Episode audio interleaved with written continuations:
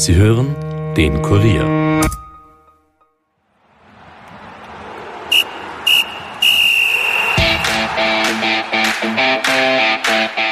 Hätte das zum Start dieser Champions League-Saison gedacht, dass Salzburg im letzten Gruppenspiel noch Chancen auf das Achtelfinale haben könnte. Und das gerade gegen den Titelverteidiger aus Liverpool. Am Dienstagabend ist nun aber genau das möglich. Um über diesen finalen Champions League-Kracher der Salzburger zu sprechen, habe ich mir den Kollegen Stefan Blumenschein in den Podcast eingeladen. Mein Name ist Stefan Berndl und ich wünsche euch wie immer viel Vergnügen mit dieser bereits 22. Episode.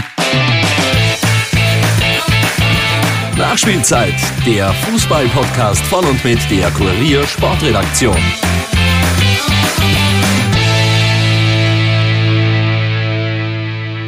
Willkommen zurück, liebe Hörerinnen und liebe Hörer. Wir wollen diesmal nur einen ganz kurzen Blick auf das zurückliegende Bundesliga-Wochenende werfen, denn dann will ich mich mit dem Kollegen Stefan Blumenschein voll und ganz Salzburg und dem Duell mit Liverpool widmen. Die Liga brachte zumindest eine Überraschung. Salzburg schoss sich gegen WSG Tirol für Liverpool warm und gewann klar mit 5 zu 1. Der LASK siegte beim WRC mit 3 zu 1. Hartberg steuert weiterhin auf die Meistergruppe zu, die Shop 11 bezwang St. Pölten mit 3 zu 2. Dafür gab es für Sturm Graz gegen Altach einen ordentlichen Dämpfer. Die Grazer führten mit 1 zu 0, verloren nach einem späten Treffer aber mit 1 zu 2. Ähnlich erging es Mattersburg gegen die Admira. Auch die Burgenländer lagen 1 zu 0 voran, mussten sich aber 1 zu 2 geschlagen geben. Ach ja, und das 330. Wiener Derby stand auch auf dem Programm. Da hatte die Austria ja einen Sieg bitter nötig. In der letzten Episode haben wir das ausführlich besprochen. Damit wurde es allerdings nichts. Bei Rapid gab es ein 2 zu 2 Unentschieden. Es war ein turbulentes und unterhaltsames Derby, das mit zwei schnellen Toren begann. Rapid wartet damit weiter auf den ersten Derby-Sieg im Allianzstadion. Der Austria hilft dieses Unentschieden jetzt aber nur bedingt weiter. Selbst wenn man als objektiver Zuschauer durchaus mitbekam, was bei den Violetten spielerisch möglich wäre. Die Chancen, unter die Top 6 zu kommen, sind nun aber erneut geschrumpft. Sieben Punkte fehlen auf Hartberg, fünf Partien sind noch zu absolvieren. Und jetzt wartet ja der WRC. Und so bilanzierte Austria-Trainer Christian Ilzer das Remis im Derby. Ja, wir haben in, in der ersten Halbzeit äh, haben wir richtig gute Räume gefunden, extrem gutes Umschaltspiel mit unseren schnellen Spitzen, Halb, Halbstürmer. Das ist uns richtig gut gelungen. Denke ich, wäre sicher Schlüssel heute zum Sieg gewesen, dass wir eine Vielzahl der Chancen, die wir kurz vor Pausenpfiff gehabt hätten, dann in ein Tor umgemünzt hätten. Das ist uns leider nicht gelungen. Zum Schluss hat dann Rapid schon mehr im Tank gehabt und ja, da müssen wir uns dann, glaube ich, auch beim Ivan Lucic bedanken, dass wir dann am Ende einen Punkt hier noch mitnehmen. Trotz sieben Punkte Rückstand auf Hartberg sieht Ilzer auch noch Chancen auf die Meistergruppe. Vielleicht kann genau dieser eine Punkt dann am Ende der sein, der ausschlaggebend für uns ist. Weil wir müssen jetzt natürlich schauen, dass wir jetzt gegen, gegen WRC äh, zu Hause gewinnen und den Rückstand auf Hartberg noch verkürzen, bevor die Winterpause kommt. Dann gibt es noch vier Spiele. Was ich weiß, spielt Hartberg, glaube ich, noch gegen die Top 4 in der Tabelle. Also ich, ich sehe uns noch nicht chancenlos. Und sein Gegenüber, Didi Kübauer, der hätte ebenfalls gerne einen Sieg seiner Mannschaft gesehen. Gerade nach den vielen vergebenen Chancen in der zweiten Spielhälfte. Naja, äh, gefreien wir mich jetzt nicht. Also ich denke mal, äh, aufgrund der zweiten Halbzeit, wo wir wirklich dann unglaublich gut im Spiel waren und echt unglaublich gute Chancen gehabt haben, die leider nicht verwertet haben, ist, ist ein Punkt. Und äh, ja, wir wollten mehr. Das hat man, glaube ich, gesehen. Das hat mir von der Mannschaft extrem gut gefallen, dass sie auch noch ein 2-2 nur aufs, aufs 13 spielen wollten. Und das war schon eine, ist eine gute Eigenschaft dieser Mannschaft. Auf Rapid wartet jetzt jedenfalls die Admira, auf die Austria, wie gesagt, der WRC. Die Kärntner sind am Donnerstag auch noch, ebenso wie der LASK, in der Europa League gefordert. So, genug jetzt aber davon. Wir wollen uns voll und ganz auf den bevorstehenden Champions League-Kracher am Dienstagabend konzentrieren. Da empfängt Red Bull Salzburg den Tabellenführer der englischen Premier League, den Champions League-Titelverteidiger. Kurz gesagt, es wartet das Duell mit Liverpool. Um darüber zu sprechen, begrüße ich jetzt den Kollegen Stefan Blumenschein im Podcast. Servus Stefan, danke fürs Dabeisein. Servus. Die erste Frage führt uns zurück zur Bundesliga. Du warst am Samstag beim Spiel der Salzburger gegen WSG Tirol vor Ort, hast den klaren 5 zu 1 Sieg mitverfolgt. In der Zeitung hast du mit Kanter Sieg im Schongang getitelt. Was nehmen wir, was nehmen die Salzburger aus diesem Spiel mit? Gar nichts. Tirol war extrem schwach, extrem schlecht in der Anfangsphase. Die wollten zwar mit neun Mann verteidigen, aber das hat überhaupt nicht funktioniert. Die haben in neun Minuten zwei so billige Tore bekommen, die kannst du in Salzburg nicht kriegen. Dann haben sie eigentlich eh brav mitgespielt, hat man wieder gesehen, Salzburg hat unglaubliche Schwächen in der Defensive. Für mich eine der schwächsten Abwehren seit Jahren bei Red Bull. Da läuft, egal in welcher Personalzusammenstellung, nicht viel zusammen. Sie kriegen auch in jedem Spiel ein Tor. Aber Wattens war nicht gut genug einfach, um das auszunutzen. Im dritten Tor, das war auch schon in der 33. Minute, wieder ein fürchterlicher Fehler, Eigenfehler, ein Fehlpass aufgelegt auf Okugawa, dann ist 3-0 gestanden, dann war es erledigt. Die zweite Hälfte war dann nur mein Schaulaufen und selbst da hat man dann gesehen, in den letzten 10 Minuten hat Salzburg dann wieder sehr wenig gemacht. Da ist Wartens plötzlich wieder aufgekommen und haben wieder Torchancen gehabt und Salzburg hat es wieder nicht geschafft, zu Null zu spielen. Und es hat sich wieder gezeigt, was man schon die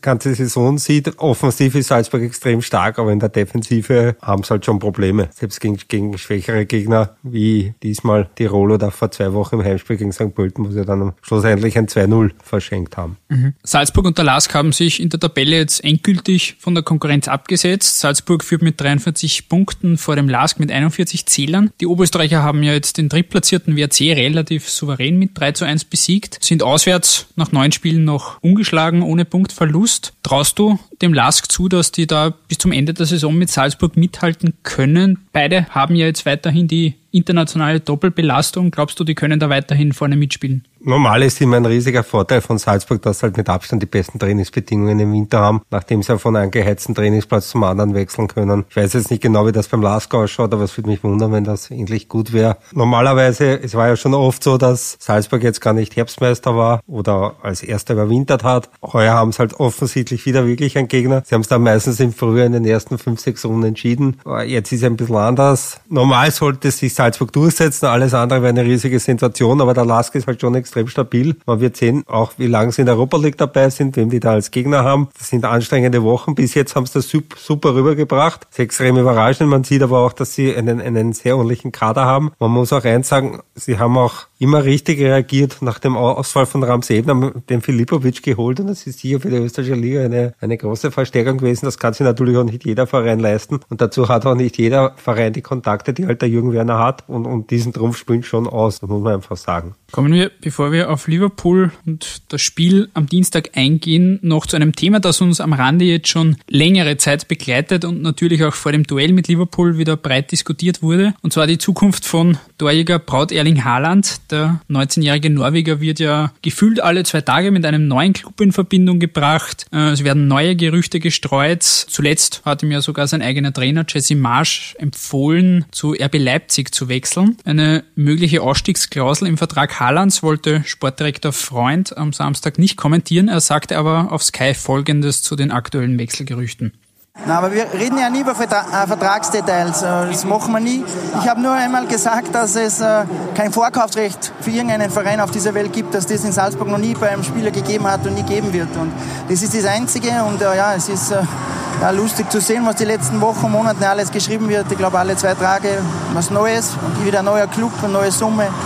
Ähm, ich finde es ja richtig cool, dass wir so ein Spiel in Österreich haben, weil äh, ganz Europa, glaube ich, bemüht sich um ihn, so wie es aussieht. An den Verein ist noch keiner direkt herangetreten. Also ja, Jetzt ist allen Verantwortlichen klar, dass ein Spieler wie Haaland nicht ewig zu halten ist. Wie schätzt du die Situation ein? Werden wir Haaland nächsten Sommer vielleicht schon in der deutschen Bundesliga bei Leipzig sehen? Ewig zu halten sein. Ich glaube, Salzburg will ihn gar nicht ewig halten, weil das ist das Programm von Salzburg. Spieler, junge Spieler holen, ausbilden, ein, zwei Jahre möglichst teuer verkaufen. Funktioniert bis jetzt sehr gut. Das ist jetzt natürlich ein extremer Sonderfall. Der Hype ist eigentlich schon unerträglich. Also was da die internationalen Medien aufführen, das geht ja auf keine Kuhhaut. Aber die suchen suchen halt immer wieder solche Spieler. Im Haaland haben sie ein, ein Opfer gefunden, unter Anführungszeichen, der sich auch ein bisschen selbst in die Rolle gespielt hat. Er ist halt schon ein bisschen, kommt nicht von ungefähr, dass sein Vorbild der Ibrahimovic ist. Muss man sagen, neben dem Platz alles top. Er ist perfekter Profi, gibt's gar nichts, aber macht halt auch gern Show und das ist jetzt ein bisschen die Schattenseite. Wobei man sagen muss, er ist ja bei weitem nicht mehr in der Form vom Frühherbst. Ich habe es mir heute angeschaut, ich habe in den letzten drei Monaten zweimal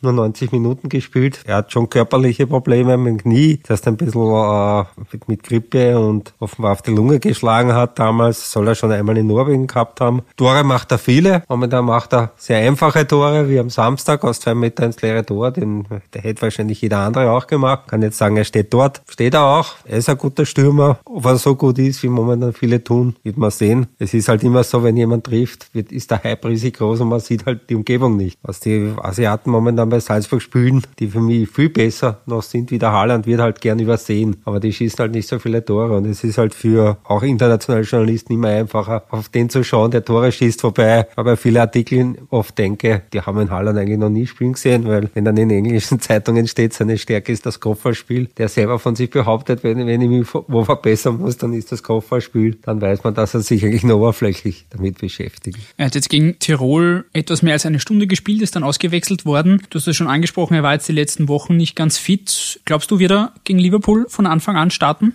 Ja, waren jetzt noch zwei Trainingseinheiten, also heute eine, morgen eine. Man wird sehen, wie fit er ist. Es ist nicht unbedingt notwendig, weil Salzburg in der Sturmposition schon sehr ordentlich besetzt ist. Man kann ihn auch erst von der Bank bringen. Man wird sehen, beim Hinspiel in Liverpool, als er eingetauscht worden ist, hat er zwar das Tor geschossen, aber sonst war er gar nicht zum Sehen. Wagen war da viel besser zum Beispiel. Man wird sehen, er ist sicher Option. Er ist offenbar so weit, dass er beginnen kann. Ob er jetzt zwei Match innerhalb von so kurzer Zeit in der Startelf stehen kann, wird man sehen. Er will sicher spielen wollen. Dann kommen wir doch zu diesem Duell am Dienstag, auf das ganz Salzburg hinfiebert, auf das viele Fußballfans hinfiebern. Vor dem Spiel hat sich jetzt auch Trainer Jesse Marsch auf Sky zu diesem besonderen Spiel geäußert.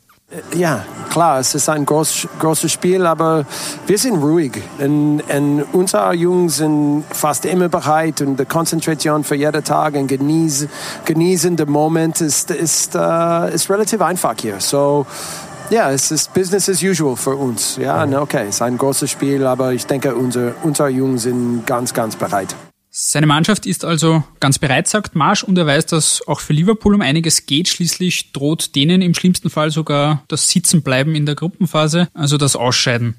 Um, sie haben so viele gute Spieler, es ist egal, wer ist auf dem Platz. Aber es ist wichtig für ihnen auch. Ja? Sie müssen uh, schaffen diese Situation.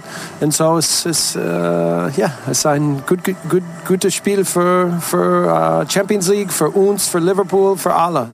So, Stefan, jetzt nach diesem Ligaspiel, nach dem, was auch dieses Spiel für Liverpool bedeutet, mit welcher Ausgangslage geht Salzburg jetzt in diese Partie am Dienstagabend? Sie haben gar nichts zum Verlieren, weil ihr Ziel haben sie erreicht. Das Ziel war Platz drei, überwintern in Europa League. Das haben sie, was jetzt kommt, ist Zugabe. Sie wissen, dass sie gewinnen müssen. Eine relativ einfache Ausgangslage. Ich glaube, sie werden viele Tore schießen müssen. Kann man nicht vorstellen, dass mit dieser Abwehr, mit dieser, nicht nur Abwehr, mit der gesamten Defensive gegen, gegen eine Mannschaft wie Liverpool zu Null spielen wirst können können. Das hat schon gesagt, das wäre wahrscheinlich eines der größten Wunder seit Lazarus. Wird man schauen müssen, wie viel, wie viel Tore sie brauchen. Gibt es in Salzburg nicht wenige, die Angst davor haben, dass sie vielleicht am Ende 5-4 gewinnen und dann deswegen ausscheiden. Wäre natürlich tragisch. Andererseits wäre es halt ein extrem attraktives Spiel mit neun Toren. Es war schon beim Hinspiel ein Tor mit, äh, ein, Spiel mit sieben Toren, das auf und runter gegangen ist. Da hat man gesehen, dass Salzburg, als sie dort in der 30. Minute auf Raute umgestellt haben, denen Liverpool, Liverpoolern durchaus wehtun können. Andererseits die erste halbe Stunde waren chancenlos. Da waren sie auch ganz gut bedient mit dem 0 zu 3. Liverpool hat sicher auch Qualitäten, das, das in zehn Minuten zu entscheiden. Durchaus möglich, kann sein. Kann aber auch sein, dass es extrem offen bleibt, weil Salzburg hat man auch vor, vor einer eineinhalb Jahren gegen Lazio Rom gesehen. Eine italienische Mannschaft in, in glaube vier oder fünf Minuten drei Tore schießen schafft auch nicht jeder. Und die Qualitäten hat Salzburg. Ich bin ein bisschen skeptisch wegen der Defensive. Gerade wie man den Manet in Überform unter Kontrolle bringen will. Das hat man schon beim Hinspiel nicht wirklich geschafft. Man wird sehen. Salzburg hat jetzt 16 Mal in dieser Gruppe schon getroffen, aber auch elf Gegentore schon erhalten. Wird da die Defensive vielleicht so ein bisschen über Sieg und Niederlage entscheiden? Ja, durchaus möglich. Normal müsste es ja mit 16 Toren eigentlich schon durch sein. Sagt alles, dass sie einfach zu viele Tore bekommen haben, ne? Weil sie haben gegen Napoli drei Tore geschossen und einen Punkt gemacht. Und das ist halt zu wenig. Sie haben gegen Liverpool drei Tore geschossen und keinen Punkt gemacht. Ihre Pflicht haben sie erfüllt. Die Pflicht war Platz drei. Überhaupt in einer Gruppe mit, mit einem belgischen Meister, der halt in dem Jahr aufgrund auch von Abgängen im Sommer der Krise ist. Das haben sie ausgenützt. Jetzt kommt die Kühe und man wird sehen, ob es die Kühe erfüllen können. Obwohl ich sage, es wird dann vielleicht ein bisschen zu viel Tamtam um das Spiel gemacht, weil ich kann mir nicht vorstellen, dass Salzburg die Champions League gewinnen wird. In der Europa League haben es vielleicht, wenn sie einen guten Lauf erwischen, sogar wieder Chancen, dass so weit kommen wie vor zwei Jahren. Wenn man jetzt sagt, wahrscheinlich wäre sportlich sogar besser, wenn es nicht in der Champions League weiterkommen würden. Natürlich von der Emotion her als Debütant in einer Gruppe mit einem italienischen Vizemeister und mit einem Champions League Titelverteidiger da weiterkommen, wäre schon sensationell. Steckt sicher drinnen in der Mannschaft Sie werden es abrufen müssen. Sie werden 100 Prozent brauchen. Sie werden auch, wie Trainer Marsch schon gesagt hat, sie werden auch Glück brauchen. Das wird in dem Spiel unbedingt notwendig sein. Kommen wir zum Gegner zu Liverpool. Du verfolgst ja auch den englischen Fußball sehr aufmerksam. Die Klopp 11 führt aktuell souverän mit 46 Punkten aus 16 Spielen die Premier League an. Titelverteidiger Manchester City hat jetzt am Wochenende das Derby verloren gegen Manchester United und liegt bereits 14 Punkte zurück. Zum Vergleich, letzte Saison zum selben Zeitpunkt haben die beiden Teams ein Punkt getrennt. Da ist auch Liverpool an der Spitze gelegen. Man ist ebenso wie letzte Saison zu diesem Zeitpunkt noch ungeschlagen. Wie würdest du die bisherigen Leistungen Liverpools beurteilen? in der Premier League. Normal hätten sie ja schon letztes Jahr Meister werden müssen, weil mit einer Niederlage in so einer Liga bist am Ende eigentlich normal immer Erster. Da war halt Man City bei zwei sehr guten Mannschaften noch ein bisschen besser. Die haben halt jetzt ein bisschen Probleme, wird man sehen. Liverpool muss man schon sagen, die haben sehr viel Geld investiert. Das Geld haben sie intelligenter investiert wie viele andere Mannschaften. Die haben sich halt wirklich auf die Positionen verstärkt, wo es Nachholbedarf war, Innenverteidigung, Van Dijk oder mit dem Tormann, der ein extreme wichtiger Baustein letztes Jahr war, dass man die Champions League League holen wird können. Und ehrlich gesagt, ein Verein wie Liverpool, nach so vielen Jahrzehnten wird es Zeit, dass man wieder mal Meister wird, weil es ist eigentlich auch schon peinlich, dass man noch nicht einmal in der Premier League Meister geworden ist und die gibt es jetzt mehr als ein Vierteljahrhundert, also jetzt eh Zeit. Und heuer sieht es wirklich mal gut aus, dass ja. das am Ende klappen wird. Dass jetzt der amtierende Champions League-Sieger in Österreich zu Gast ist, ist jetzt keine Selbstverständlichkeit und eher eine Seltenheit. Welche Bedeutung hat jetzt dieses Spiel? Du hast vorher gesagt, dass man es nicht überbewertet, das Ganze, aber welche Bedeutung hat dieses Spiel und generell die Leistung Leistungen der Salzburger in dieser Gruppenphase für den österreichischen Fußball? Ich würde das nicht überbewerten, weil Salzburg ist keine österreichische Mannschaft. Also das ist jetzt kein normaler Club, weil wenn ein, ein Verein ein Gehaltsbudget von mehr als 50 Millionen Euro hat, das ist ein internationaler Verein mit internationaler Ausrichtung, der zufälligerweise in Österreich stationiert ist. Nicht mehr und nicht weniger. Sie müssen halt in Österreich mitspielen. Wenn sie nicht mitspielen müssten, würden sie ja eh woanders spielen. Aber sie müssen halt in Österreich mitspielen und das System, wie sie es halt jetzt haben, mit dem, wir, wir sind so eine Art, wie soll man sagen, eine Art, eine Art erste Anlaufstation für wirklich ganz große Talente, die halt da im Europacup und in einer ganz ordentlichen Ligaspielpraxis sammeln können. Und wenn es nach zwei Jahren weggehen wollt, dann könnt es weggehen. Das Geld stimmt. Funktioniert jetzt sehr gut. Man sieht beim FC Basel, die das jahrelang ähnlich gemacht haben, die haben jetzt ein bisschen Probleme. Man wird sehen, ob Salzburg den Level über Jahre halten wird können. Momentan spricht nichts dagegen. Aber für, ich finde, für den österreichischen Fußball hat das, es hat nicht viel mit österreichischem Fußball zu tun. Es sind ja auch, wenn man den Tormann weg, weg, wegrechnet und, und, und den Andi Ulmer, der ja schon am Ende seiner Karriere ist, jetzt nicht unbedingt Teamspieler oder potenzielle Teamspieler dabei. Vielleicht der Max Wöber, der ist aber auch kein Salzburg-Spieler, sondern ein um sehr viel Geld zugekauft hat. Wie überhaupt man jetzt sagen muss, es ist gar kein einziger Red Bull Akademiespieler momentan wirklich dran an der Mannschaft. Es war halt bis zum Sommer noch anders. Die sind halt jetzt im Sommer alle gegangen. Da gibt es jetzt momentan ein bisschen ein Loch. Sieht man nicht so wirklich, weil die Mannschaft trotzdem erfolgreich ist. Aber für den österreichischen Fußball bedeutet es wenig, außer für diese, für dieses Länderranking, wo halt Salzburg auch wieder neun Punkte schon geholt hat. Das hätte man wahrscheinlich nicht erwartet zu Beginn der Champions League, dass sie ähnlich gut punkten wie in der Europa League, wenn sich Platz 11 ausgehen, was der bringen wird, wird man sehen, wenn es die neue Access-List gibt unabhängig jetzt vom Ausgang dieses Spiels, Salzburg ist, wie wir eh schon gesagt haben, auf jeden Fall international weiter mit dabei. Im schlimmsten Fall geht es in der Europa League weiter, im besten Fall in der Champions League. Und das muss man vielleicht nochmal betonen, du hast das eh auch schon erwähnt, in der Premierensaison quasi von Red Bull Salzburg in der Königsklasse. Jetzt hat man in den letzten Jahren in der Europa League schon bewiesen, dass man international gut mithalten kann. Jetzt nach dieser Champions League Gruppenphase hat man da auch schon wirklich im Konzert der Großen unterhalb etwas angedockt. Natürlich, sie, sie können gegen so Mannschaften wie Liverpool und